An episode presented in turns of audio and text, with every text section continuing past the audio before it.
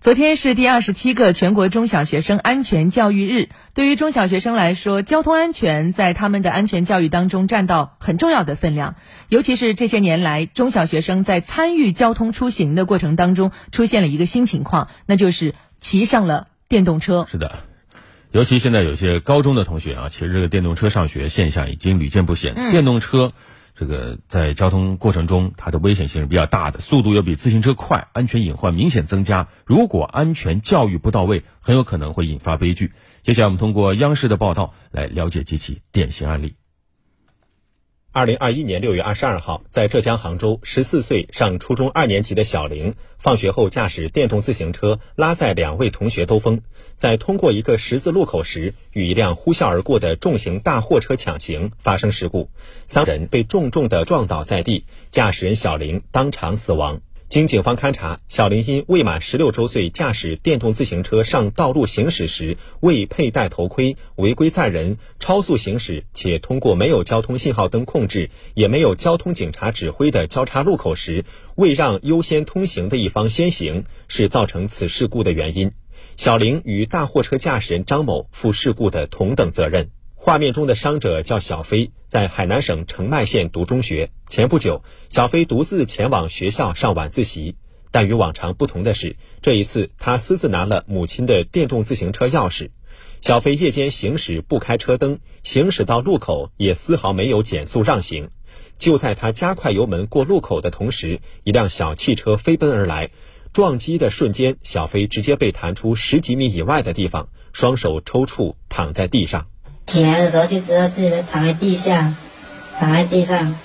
然后什么感觉都没有。二零二零年十二月十八号早上七点多，江西省余干县十四岁的小韩驾驶电动两轮轻便摩托车行驶到学校门口附近拐弯时，一辆直行的大货车冲了过来，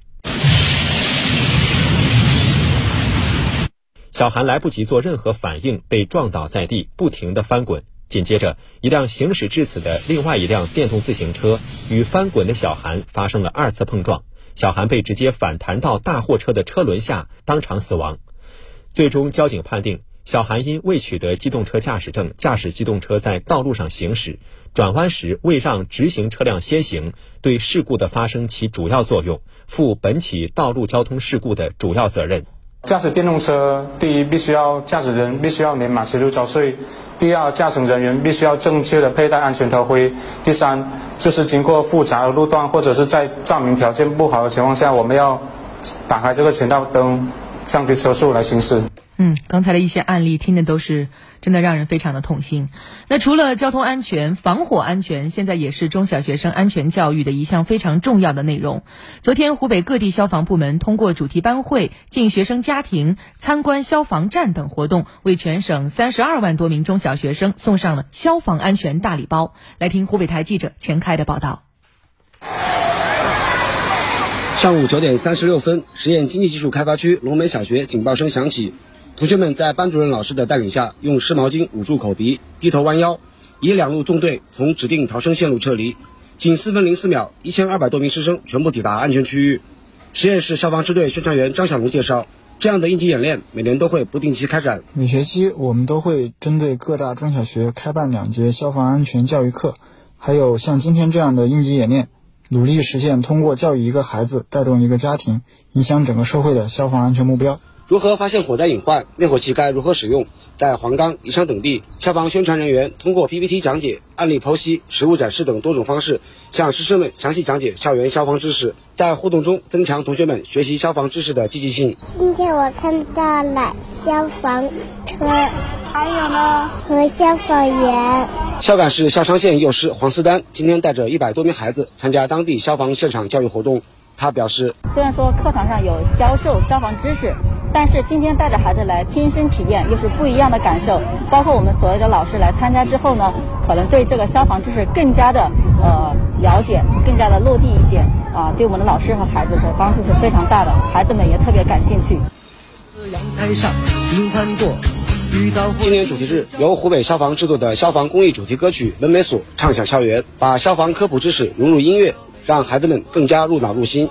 湖北省消防救援总队新闻宣传处吴越，呃，用到的消防元素主要是居家火灾中我们常提的三清三关。三清三关呢，主要指的是三清：清阳台、清厨房、清走道。三关就是关火、关气、关电。这些东西呢，都是在我们居家生活中经常遇到的，也是呢经常会产生火灾隐患的主要原因。我们就把相关的一些知识呢，然后改编成了歌曲。今年全国中小学生安全教育日，湖北各地消防走进全省一万五千多所学校。开展消防主题活动两千六百余次，覆盖约三十二点四万名中小学生。